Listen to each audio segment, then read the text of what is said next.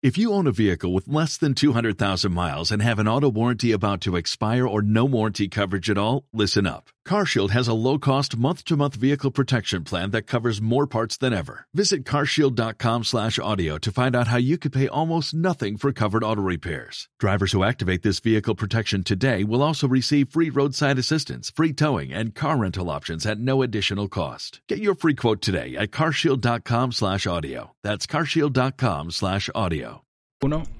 Nuestro invitado de hoy es periodista, presentador y comentarista. Fue productor de la cadena RCTV, también trabajó en Telesur y en Gol TV. Actualmente es parte de la cadena CNN español, CNN en español, donde co- conduce, oh Dios mío, el programa CNN Deportes y los segmentos de deporte más importantes de esta cadena. Con nosotros, Luis Gerardo Bucci.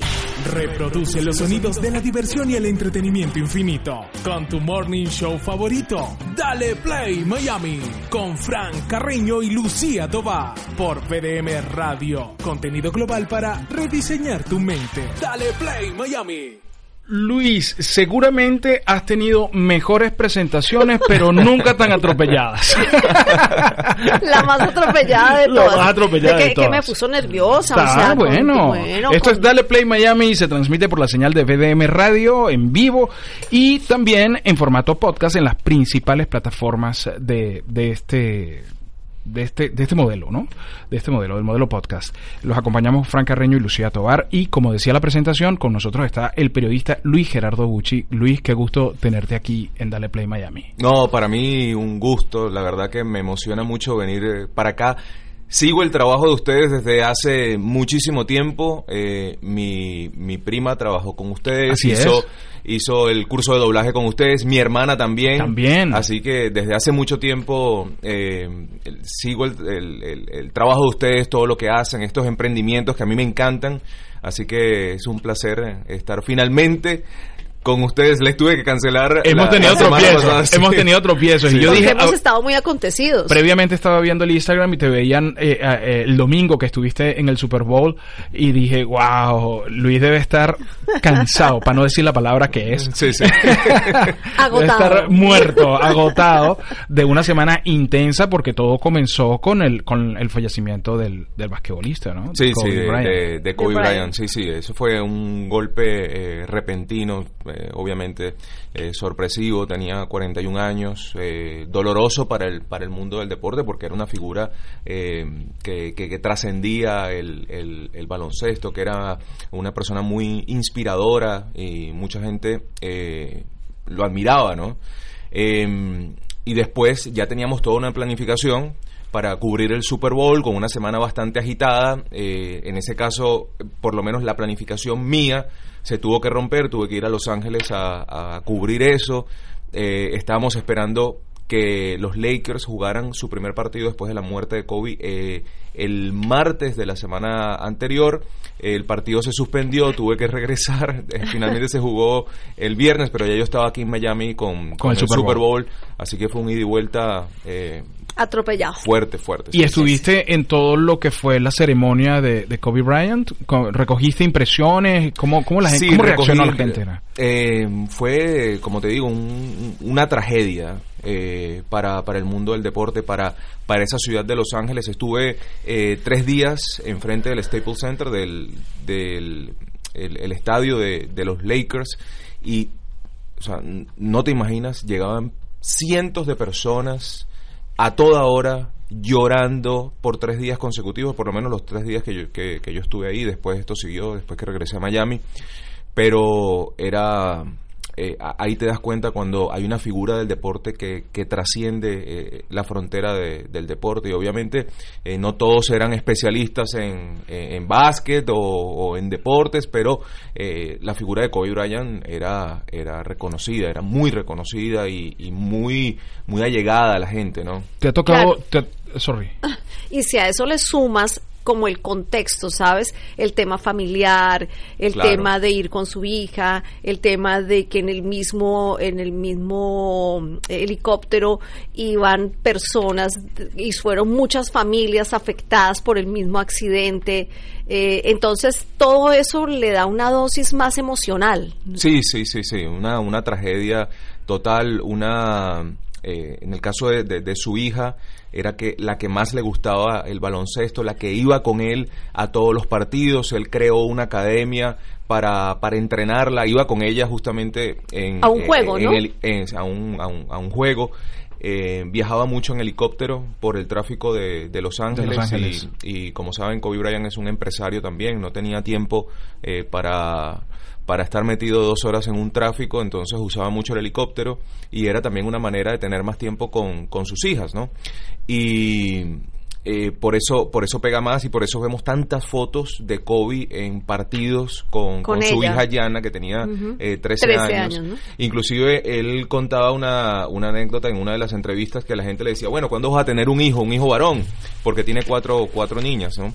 Y eh, para, para ver cómo, cómo se mantiene tu legado, ¿no? Y ella respondía, no, no, yo, yo me encargo, yo me encargo, decía, decía Yana. Entonces, bueno, todo eso le había llegado mucho a, a la gente que conocía eh, bastante de la intimidad de, de, de Kobe, la intimidad familiar. Claro, su filosofía de vida. Exacto, Además. exacto. El Mamba Mentality, ¿no? Mamba Mentality, sí, su, su capacidad competitiva. Eh, entonces eso, eh, a ver, hay, hay, muchos deportistas que lo que quieren es ganar. Kobe, después de cierto punto de, de- su carrera, eh, su objetivo era inspirar. Y por eso yo creo que, que llegó tanto a la gente, mucho más que, que otros deportistas eh, que, que quizás han tenido eh, un éxito eh, mundial en, en- en otros deportes. Creo que en este caso eh, pega mucho por la manera de ver la vida de Kobe, ¿no? La manera de jugar y al mismo tiempo de ver su vida. Claro, claro. ¿Te ha tocado, que era la pregunta que tenía ahí en el tintero, eh, cubrir otros fallecimientos así de que, que causen ese impacto en la población? Porque fue en general. Nunca, ¿no? nunca. Nunca. He cubierto eh, la muerte de, de Mohamed Ali, eh, la de Alfredo Di Stefano, eh, a ver, eh, u- hay un, un jugador eh, paraguayo, Salvador Cabañas, que era delantero del América. Él no falleció, pero le dieron un tiro en la cabeza. Eso me causó mucho impacto. Yo trabajaba en radio aquí en, en Miami, en fútbol de primera, y, y lo dimos como breaking news. Y eh, ese hecho me causó también un impacto bastante fuerte porque se le acabó eh, prácticamente eh, la carrera, más nunca pudo jugar. Hubo un técnico Eh, colombiano también que, que también creo que lo asaltaron, Sí, le la- metieron un tiro. Nacional de eh, Medellín, creo que era. Sí, eh, Luis Fernando. Mm, Sí, pero no me ahora, que ahora también quedó, el nombre, que- sí. quedó en cama. Yo soy muy Sí, mala hincha del sí, sí. fútbol. Sí. Malísimo. Sí, Pero sí, sí recuerdo también ese Sí, sí, incidente. sí, sí. sí, sí. Él eh, quedó cuadrapléjico. Cuadrapléjico, es cierto, es cierto. Eh, Luis Fernando, a- ahora me, ahora Sí. me acuerdo el nombre. Eh, pero bueno, eh, nunca, nunca, la verdad, y lo compartía con, con, con mis compañeros, lo discutíamos. eh, creo que esta ha sido la noticia más difícil que me ha tocado a mí en toda mi carrera eh, cubrir, la que más me, me ha impactado por todo lo que significaba eh, Kobe Bryant. Además que los otros deportistas que, que han fallecido, eh, Johan Cruyff también, eh, Ah, sí. es por una cuestión de, de edad, ¿no? Entonces ya lo entiendes, pero un tipo de 41 años que estaba eh, iniciando prácticamente eh, su otra parte, la, la otra parte de su vida después de, de su carrera y, y que además lo que transmitía era, era excelencia en todo, o sea, el tipo se retira, eh, monta una productora, hace un cómic de- dedicado al, al baloncesto y se gana el Oscar. Y se gana el Oscar, sí. O sea, imagínate el nivel que tenía ese tipo Montoya. eh, en todo lo que hacía. Luis Fernando Montoya. Luis Fernando Montoya. Luis Fernando Montoya, sí. Ese, ese es el técnico. Sí, ese Sí, es el técnico, ese es el técnico. Que además estaba eh, eh, eh, activo y además llevaba para el momento en el Sí, que se tuvo el una incidente. Copa Libertadores, eh, tuvo- te llevaba el equipo muy bien Muy adelante y tal. Y un detalle con unos, bueno, nada más y nada menos, tremendo detalle, con unos delincuentes lo dejaron Sí. cuadrapléjico. Bueno, y que no se nos olvide eh, Andrés Escobar. ¿no? Andrés Escobar, que el- bueno, en la época del narcotráfico que mm, la gente, en general, la gente cuando es hincha a ultranza de un equipo, confunden el ser aficionado y se van a... Se vuelven fanáticos. Se vuelven fanáticos y entonces se van... Bueno, él, él hizo un, un autogol. Un autogol, sí. Y- Sí, Del Mundial 94. Del Mundial del 94. Y lo pagó con en la Italia, vida, ¿no? Sí. ¿Se fue a Italia? No, no, aquí en Estados Unidos. Aquí en aquí. Estados Sí, Unidos. sí, sí, sí. Y bueno, lo Fue un pagó partido con su contra, vida. contra Estados Unidos. Sí. Imagínate. En la, en Pero la creo que ronda. creo que eso hizo que, que descalificaran a Colombia ya o no. Eh, sí, me O- parece que le quedaba un partido más a Colombia y... Ya pero- quedaba ahí malherida. Sí, sí, sí. Sí. Quedó mal herida. ¿Y cuál de, bueno, teniendo que cubrir tantos eh, deportes, cuál es tu favorito? El fútbol. ¿Te gusta el más fútbol? el fútbol? Sí, sí, sí, sí. Sí, el fútbol. Eh, bueno, yo, eh, por ser venezolano, crecí con el fútbol y, y el béisbol, ¿no? Eh, pero yo soy de los que piensa que el periodista deportivo eh, tiene que especializarse dentro del periodismo deportivo.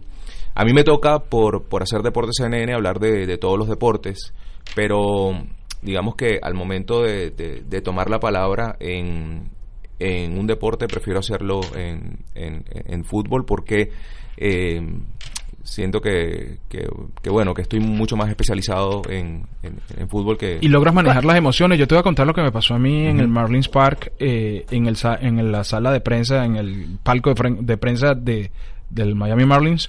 Eh, voy, bueno, voy con los muchachos de deporte, ellos están haciendo su trabajo y yo voy a ver mi partido. Pero yo entiendo el béisbol y me gusta el béisbol. Y de repente vienen los Marlins y no sé quién pega aquella tabla buenísima y yo desde el palco de prensa y to- to- todos los periodistas Sí, sí, aquí, aquí, aquí en Estados Unidos es... o- no puedes ni... No, no puedes, no, puedes, no, te no. puedes involucrar. No, no, no, no, no, no. De hecho ha pasado mucho cuando cuando celebran, por ejemplo, la Copa América Centenario, ¿no? Que vienen periodistas de, de toda Sudamérica que están acostumbrados. eh, yo no lo hago, ojo. Yo, yo, yo no, yo no grito gol eh, mientras estoy en un palco de prensa, eh, porque bueno es algo personal mío, ¿no? Eh, pero sí he visto en muchos casos que gritan gol o se quejan por alguna jugada contra el árbitro y el departamento de prensa de los equipos de la MLS que normalmente están encargados de cada una de las sedes de cuando cuando cuando organizan este, estos eventos como, como la Copa América Centenario o la Copa Oro se te acerca y te llama la atención y lo he visto lo he visto varias veces Claro, porque no Aquí en debería. Estados Unidos es otra cosa Por ¿no? ética. Es diferente, Por ética, claro. Ética. claro. ¿Qué- ¿Cuál es el que más eh, trabajo te cuesta de deportes? De deportes. Eh, O el que menos te gusta, pues. Menos cómodo, más incómodo. Mm, Sí, menos cómodo. En, en- en general, en general, en general me, me, me gustan todos los deportes y, y- y me gusta prepararme eh, al momento de, de tener que, que hablar de un deporte que, que no conozco tan, tan profundamente, pero no sé, o sea, hay, hay deportes eh, olímpicos, tiro al blanco, que Claro. que te- Sí. o sea, hay que ver cómo es la puntuación, este, Sí, Lanzamiento de tratar bala. De Sí. entenderlo Mm, más. sí, sí, sí. Y, y bueno, últimamente me, me están gustando mucho eh, las artes marciales mixtas. A mí me encantan. Este, sí. Sí, me gusta mucho. Sí, yo lo veo muy sanguinario, hermano. Sí. O sea, lo veo como una Sí, pelea de barrio Sí, ahí dan- dándose en la no, jeta, pero no, con no todo. es pelea de barrio, tienen técnica. Sí, yo sé que tienen hacen técnica, pero hasta que están sangrando y, y eso Sí. me, me, me consterna. Sí, han hecho muchas modificaciones para, para que la seguridad aumente, ¿no? En, en cada uno de, de- de los peleadores, pero eh, en las estadísticas, por ejemplo, hay más muertos en el boxeo que, que en las artes marciales mixtas por, por el- los constantes golpes en, en la cabeza que, que conlleva el boxeo, ¿no? Eh, de hecho, también en el fútbol americano, ahora que, que- hablamos del Super Bowl, eh, hay todo un movimiento para proteger mucho más al, al jugador por las contusiones cerebrales y, y por los daños que esto acarrea, ¿no? Es ¿Qué que tal? Eso me llamaba la atención, por ejemplo, en el juego de, del domingo, que ellos celebran empujándose. Sí. dándose golpes. sí, sí. Entonces, o sea, están tan acostumbrados una- a, a es- darse golpes. Es una masacre desde que Eh, Eh, comienza. Sí. Total, entonces ellos, eh, la forma de celebrar es empujándose, como Sí, que sí, se, golpeándose como y están tan contentos que se, se dan. Pero es un deporte de, carre- de, de carrera corta, la carrera dura muy poco por eso mismo, y yo pienso que el, el deportista tiene que ver qué, qué va a pasar con él después de que termine su carrera. Y muchos de estos terminan completamente lesionados, con problemas para caminar, con problemas en la espalda, con caderas de titanio, con las rodillas destruidas. Imagínate. Y, y lo más preocupante son las lesiones cerebra- cerebrales. Sí. Eh, por eso, por ejemplo, ahora está prohibido ir casco contra casco. Antes lo hacían como, como de maldad. Eso sí me di cuenta en este Super Bowl que había mucho, muchas pitadas por faltas. Las faltas estaban recurrentes. O sea, lo- los árbitros estaban ahí todo el tiempo encima. Sí. Claro, porque y es que las jugadas que- lesiones... Que, anularon por, por tal cosa, porque lo empujaste, porque lo agarraste. Ya, ya no lo puedes agarrar ni siquiera, que a pesar de ser un, un juego de contacto y que es normal, o sea, no puedes agarrarlo. Puedes, puedes hacerle, puedes ponerte una pared, pero no, puedes no puedes agarrarlo para frenarlo, Claro. sino que tienes que... Sí, hay momentos, por Pero ejemplo, por si no tiene el control de la pelota no lo puedes tocar. Exactamente, exactamente. Es bien complicado, Claro, muchas reglas. Es mucho. Es que, bueno, eh, yo me acuerdo que mm, yo veía jugar básquetbol, por ejemplo, que me, es un deporte que me gusta mucho, pero igual ahí hay roce físico, Sí. que aunque, sabes, estás jugando con el balón y no estás, pero de todas maneras, tienes roce con la gente y cuando hay roce, siempre hay altercados, siempre hay cosas y aquí es un, un deporte que es muy fuerte. Y hay un instinto, porque Hay un un instinto, instinto. que te lleva a tratar de parar a tu contrincante, detenerlo y, y bueno, y a valerte de lo que sea, sobre todo en el momento de alto de alta tensión. Sí, hay que controlar las, las emociones. Las emociones. eh, porque el daño puede ser eh, Irreversible. catastrófico, irreversible, y después vienen los arrepentimientos. ¿no? Así es, así es. Eh, En el mismo, en el, en el fútbol ha pasado con, con lesiones eh, gravísimas. No sé si ustedes recuerdan eh, hace unos años un golpe que le dieron a Juan Arango que casi lo matan eh, cuando jugaba en el Mallorca.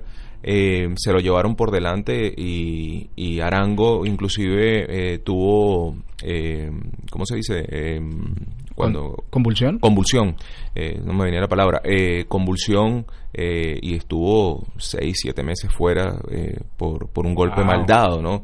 Entonces hay que tener eh, hay que tener mucho cuidado cuando se está jugando deporte de, de alto nivel porque hay que Sí. tener un control de las emociones eh, eh, brutal, ¿no? Claro, Brutal. claro.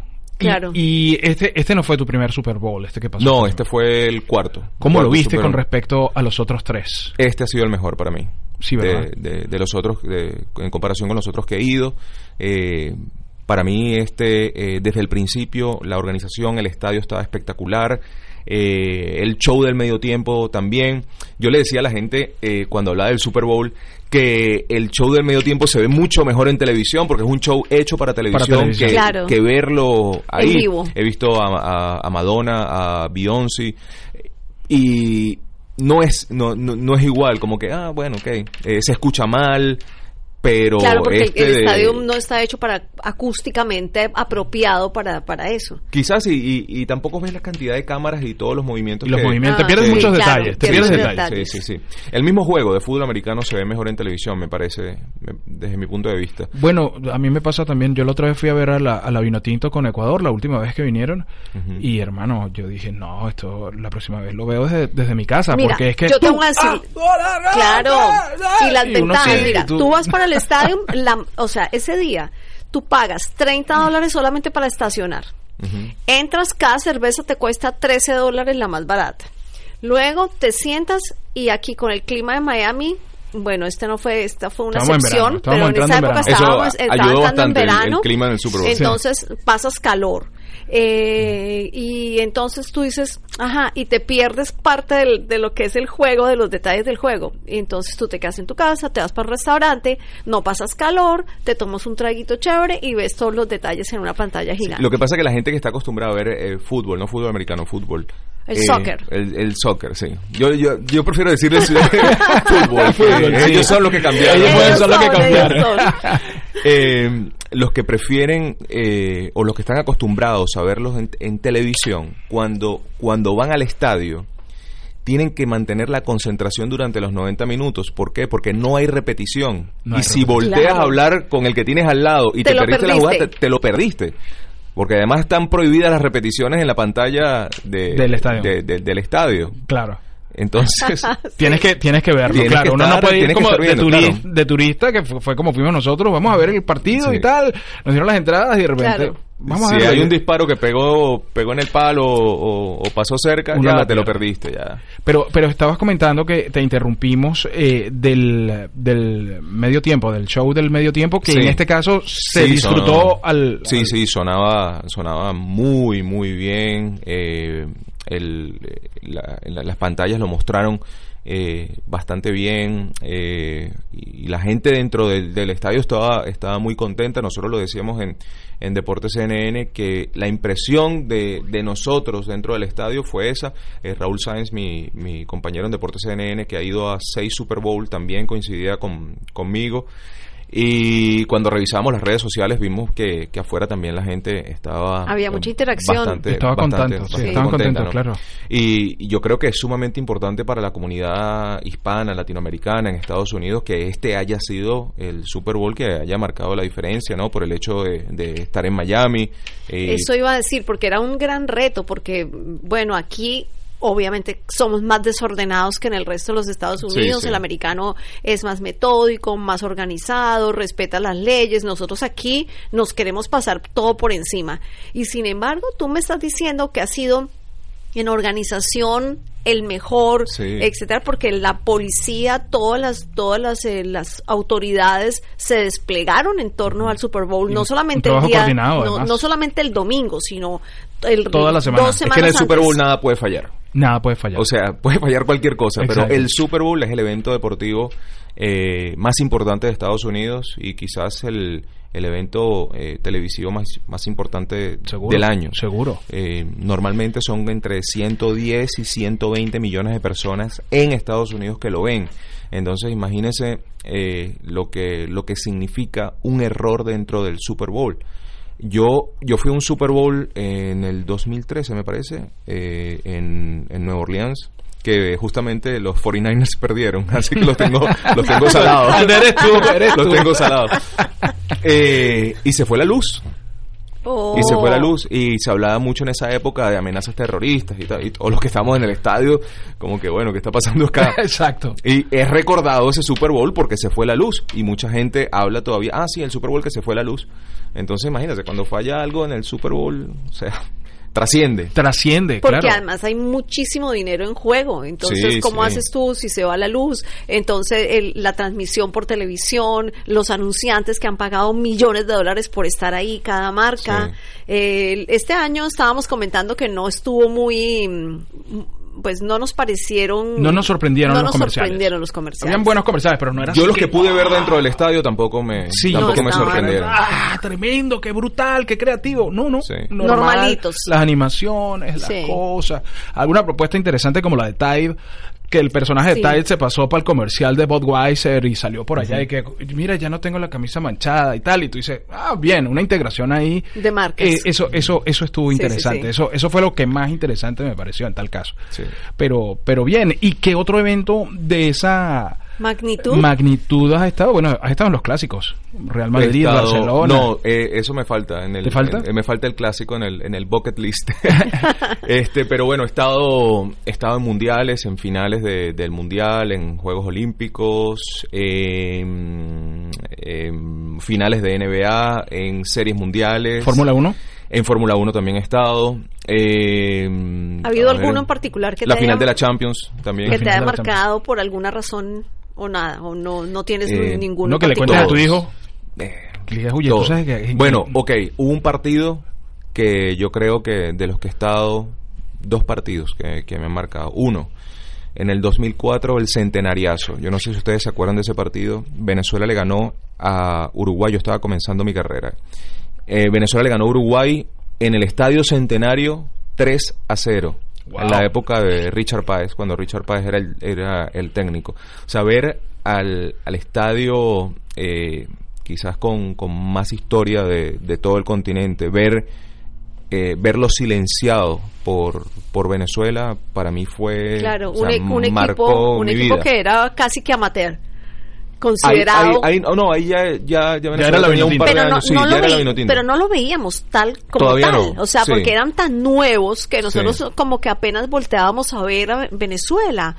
No, y todo el mundo creía, nah, van, Ahí nos tenía van un, a un golear. par de años, me Sí. parece, porque Richard Páez llegó en el 2002, Eh, y ya en el ya en el 2004 ya Venezuela había comenzado a, a, a competir. A dar qué hacer. A competir. Sí, porque el- han- ha sido muy rápida la evolución de Bueno, como aquella del Copa América donde la. Vinotinto llegó hasta los cuartos de final prácticamente, Sí. que los primeros sorprendidos eran los de Nosotros Vinotinto. mismos, sí. Entonces, que, bueno, dale, Nosotros sigan mismos. jugando.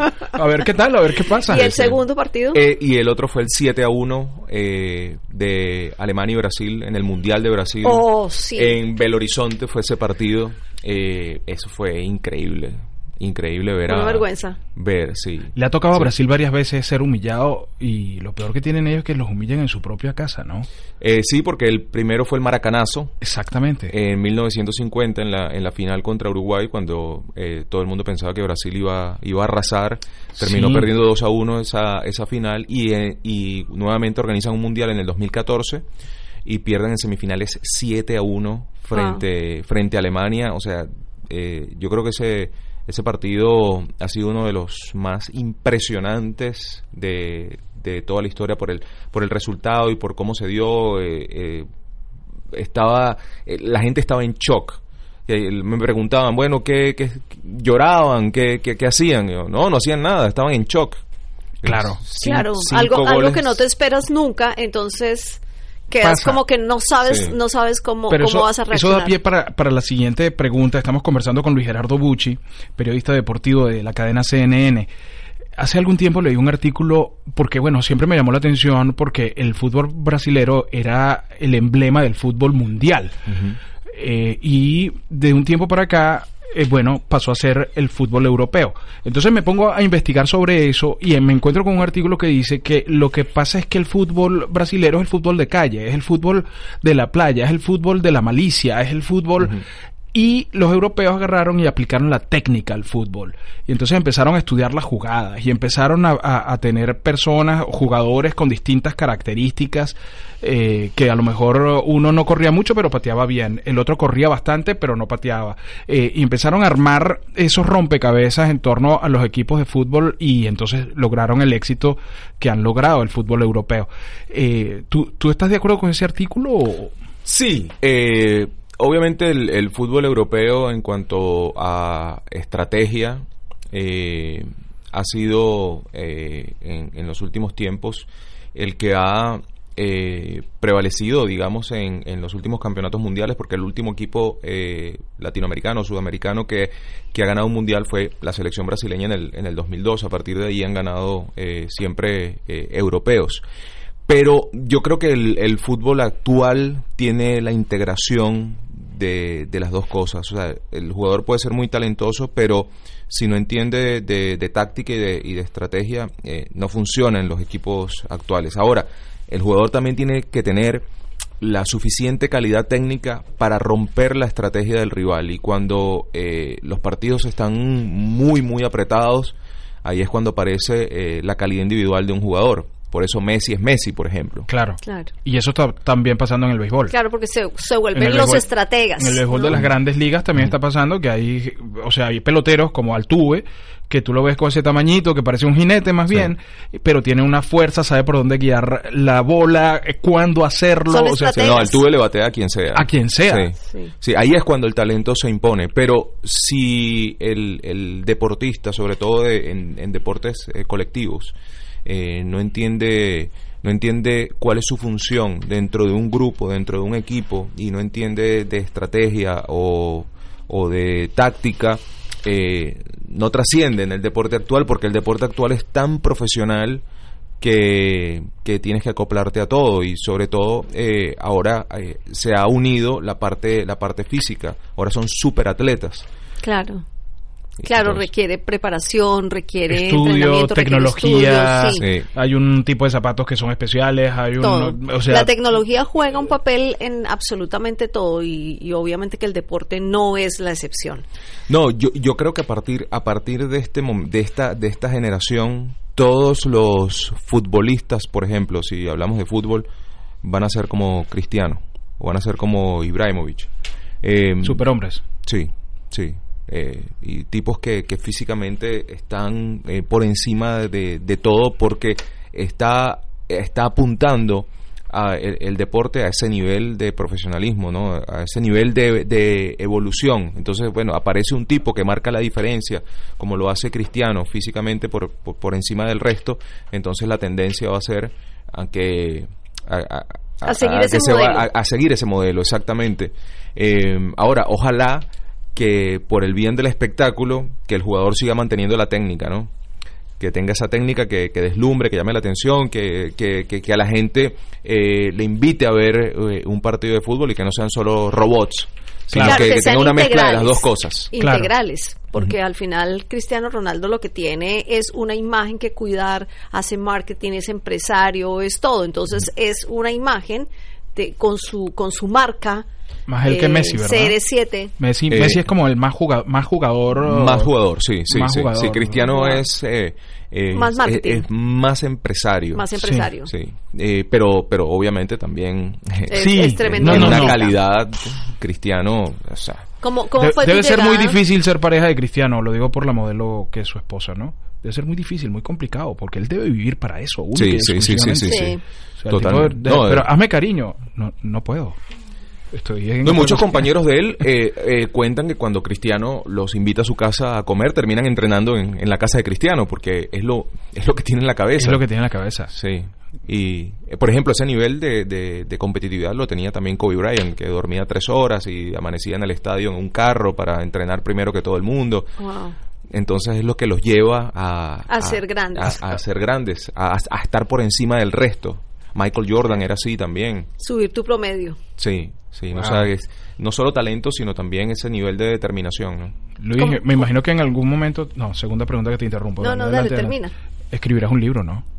Eh, sí, sí, sí. Eh, de todas estas estado- experiencias, de todas estas cosas, de todo Sí, esto. justamente me gusta mucho el, el tema de cómo, de cómo el deportista eh, puede inspirar a la gente, o sea, cómo, de qué manera podemos todos utilizar el deporte como, como mecanismo de, de- de superación y darnos cuenta que, que lo que nos podamos, lo que nos propongamos eh, lo podemos cumplir. Claro, y los como una ejemplos referencia. están como una referencia, claro, y, y- y el ejemplo está en el deporte y no solo en estos deportistas eh, grandes que conocemos como como Kobe, como Cristiano, como como como Messi, sino eh, también deportistas olímpicos que casi todos tienen una historia impresionante de, de superación, sobre todo de la gente de, de- nuestros países que, que no tiene todos los recursos que tienen los deportistas estadounidenses, por ejemplo.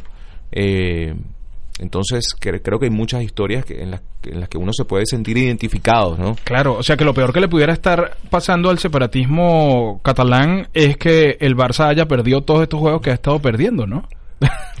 esa, esa asociación, esa analogía, que no nos bastamos solos, tampoco somos menos. tan buenos. Sí. Sí, en, el, en el caso de, en el caso de Cataluña, eh, el Barça es un símbolo de, Claro. de eso, ¿no? De, de, sí, de independencia. Sí. Pero Sí. no le ha ido bien últimamente, según tengo entendido. Eh, no, yo creo que están agarrando... eh, Están agarrando Están forma. agarrando están agarrando forma, sí, sí, sí. Están en, un- en una etapa de, de transición, tuvieron que despedir a, a Ernesto Valverde. a- Ya no te voy a preguntar a quién le vas. Es que no le voy a ninguno de los dos. No le vas a ninguno de los me- no le voy a ninguno de los dos. Ah, muy bien, muy bien. Bueno, en una ciudad como esta, o en un país como este, donde hay tantos inmigrantes y tanta gente que, que tiene tanto talento como tú, ¿cómo llegar hasta CNN? Pero no solamente cómo llegar, sino cómo mantenerse. ¿Cómo llegaste y cómo te mantienes?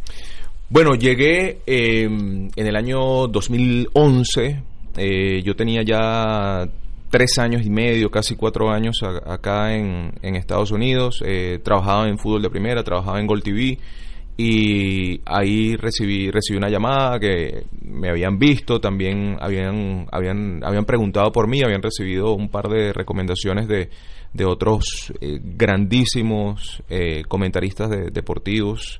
Eh, entonces, bueno, me llamaron, me hicieron, me hicieron el casting y, y llegué, pero eh, yo creo que todos eh, tenemos la oportunidad de, llegar a un canal de ese nivel como, co- como CNN o como ESPN, como, co- como Fox, que creo que es el objetivo de, de muchos periodistas deportivos acá en, en Estados Unidos, eh, o, inmigrantes ¿no? que, vienen acá a, Estados Unidos. ¿Cómo llegar? Primero, hay, hay que estar preparado. Segundo, hay que entender el mercado. Em, Claro, adaptación. Hay que identificarlo hay que ver el nivel de que hay en el mercado y yo creo que es fundamental eh, juntarte con un grupo, con los mejores, con un grupo de, de, periodistas o de, personalidades que tengan que ver con esto, que entiendan perfectamente eh, cuál es el mercado, hacia dónde apuntar y, y, ver, digamos, yo por ejemplo yo veía los partidos de fútbol de una forma distinta como, como la ve el aficionado común. Yo, además de analizarlo, yo escuchaba qué decía eh, al, narrador, al comentarista que, que, admiraba en ese momento, cómo manejaba el partido, cómo manejaba los tiempos, cuál era el lenguaje televisivo, cuál es el lenguaje radial, o sea, todo eso lo identificaba. Y después ya uno va formando su propio estilo, ¿no? Y yo creo que eso es fundamental, identificar qué funciona, qué no, cuál es el mercado y estar preparado para cuando te llegue la oportunidad. ¿no? Y rodearse bien claro, eso, eso es sumamente importante. Es fundamental. ¿no? Sí, sí, sí, sí, sí. Porque no solo se aprende eh, viéndolos al aire, sino trabajando con ellos, eh, estando detrás de cámaras eh, o detrás de micrófono. Y yo creo que eso. Claro, conociendo la forma de ver su perspectiva del deporte o de, bueno, del, de lo que, del tema que estés tratando. Y pasa en todo ámbito periodístico. Sí. O sea, el periodismo me parece a mí que es una carrera que, ok, tú estudias tus cinco años en la universidad, pero si tú no estás en la calle trabajando con gente eh, preparada de, de, nivel y, y que, que, tú sepas que hace un buen trabajo, eh, es muy difícil crecer si no estás, si no, si no estás en eso, ¿no? Qué bien. Luis, eh, bueno, primero que nada, agradecerte por estar aquí finalmente y compartir con nosotros tu experiencia. Segundo, estamos muy orgullosos de ti eh, porque enalteces el gentilicio venezolano eh, y a través de ti creo que todos nosotros llegamos a toda Latinoamérica, a través de ti, de tu talento, de tu profesionalismo, eh, llegamos a toda Latinoamérica y eso nos enorgullece enormemente. Y un poco esta entrevista tiene como objetivo resaltar esos valores. Eh, lo que estamos haciendo, cómo estamos construyendo país desde todas nuestras plataformas en todo el mundo y mm, es bueno que otra gente lo sepa. Claro, y, que, y decirle a la gente que sí se puede, lo que tú decías, eh, solamente hay que entender cómo funciona el mercado independientemente de, de, a dónde vayas, tú tienes que ir y ver cómo funciona el mercado en el lugar donde vas.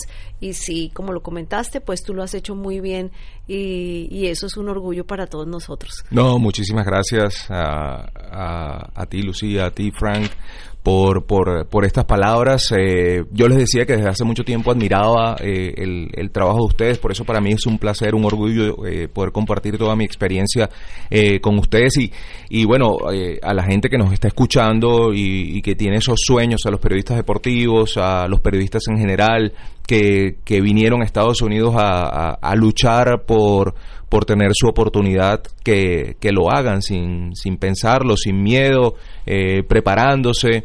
Y, y, yo creo que este es un país que, que le abre las puertas a, a, muchísima gente. Muchos venezolanos están acá eh, dando la talla y mostrando también que, que hay un nivel en, en, Venezuela eh, bastante bueno en comparación a otros países donde he podido estar y donde he podido evaluar el, el periodismo que se hace. Así que eh, yo creo que las puertas están abiertas, así que hay que darle, ¿no? Hay que darle. Bueno, ya, ya nos quedan muy pocos buchis. Ya tuvimos a Ana, ya tuvimos a María Angélica, ya tuvimos también a Luis Gerardo.